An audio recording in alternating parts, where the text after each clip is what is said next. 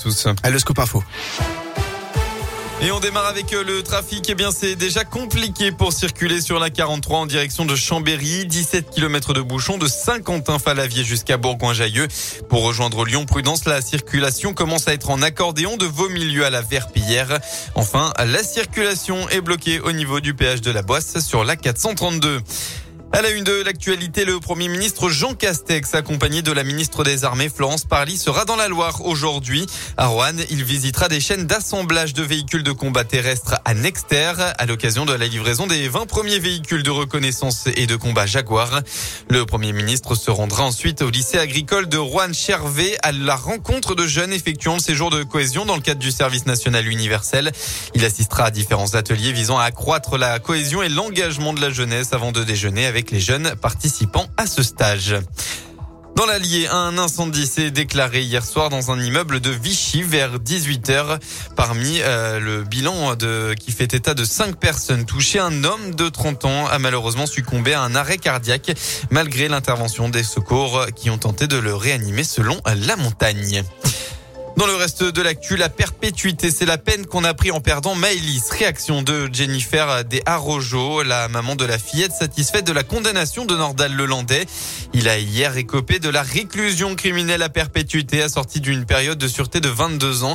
Il a été reconnu coupable de l'ensemble des faits qui lui étaient reprochés, l'enlèvement, la séquestration et le meurtre de la petite Maëlys en 2017 à Pont de Beauvoisin en Isère.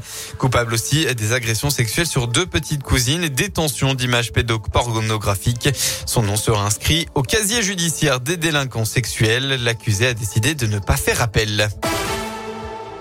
Clermont-Ferrand, capitale mondiale du saut à la perche. Depuis 2016, le perchiste Renaud Lavillenie organise un concours chez lui en Auvergne où il invite les meilleurs athlètes du moment. Après une édition à huis clos en 2021, le concours est de retour à la Maison des Sports. Le prodige suédois Armand Duplantis, détenteur du record du monde, ne sera pas là cette année, pas plus que l'américain Sam Kendricks, double champion du monde. Mais le plateau féminin sera très relevé et Renaud Lavillenie espère même que des records vont tomber ce soir.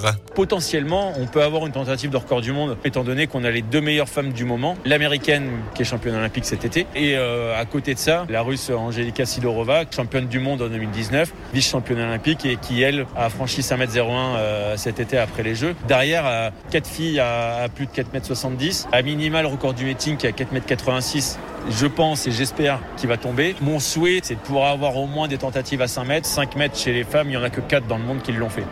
Le All-Star, le All-Star Perche, pardon, c'est à partir de 20h30 à la Maison des Sports de Clermont et c'est un événement en partenariat avec Radio Scoop.